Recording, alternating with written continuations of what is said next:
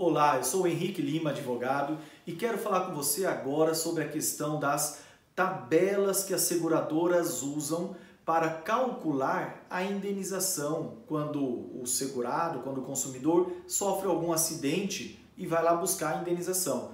O que, que é isso? Mas, doutor, não entendi o que é. Muitas pessoas possuem seguro de vida.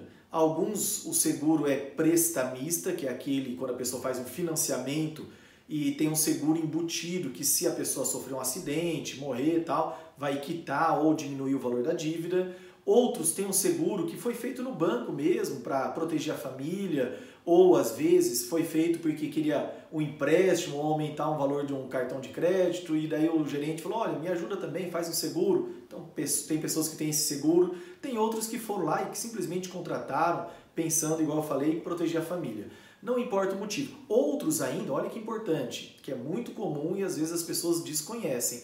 Outros trabalham em alguma empresa, trabalham em algum negócio onde o, o empregador tem um seguro em grupo, um seguro coletivo. Então a empresa vai lá e contrata um seguro para todos os seus trabalhadores.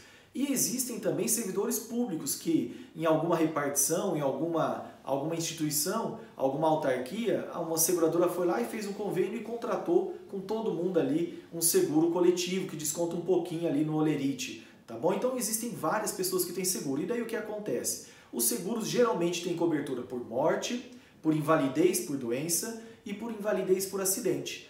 E o problema reside, tem vários problemas nisso, mas o que eu quero abordar agora é no seguro de, que cobre invalidez por acidente. Imagina, a pessoa vai lá e sofre um acidente e fratura o joelho. O joelho, é, a pessoa, dependendo da profissão, ela se torna inválida, igual um motorista com pinos no joelho, com, ar, com problema no joelho que ele não tem mais a, o movimento. Ele provavelmente não vai mais conseguir ser motorista. E daí qual que é a situação? Ele vai pedir o seguro para receber, na, vai pedir para receber a indenização securitária, e essa indenização é calculada de acordo com uma fórmula, com uma tabela, tabela da SUSEP. E esse trabalhador, ou esse servidor público, ou esse cliente do banco, nem imaginava que existia essa tabela. E quando ele vai receber, ele achava que ia receber lá, por exemplo, 100 mil reais, que é o valor do seguro, e ele recebe 25 mil reais. Por quê? Porque foi aplicada essa tabela.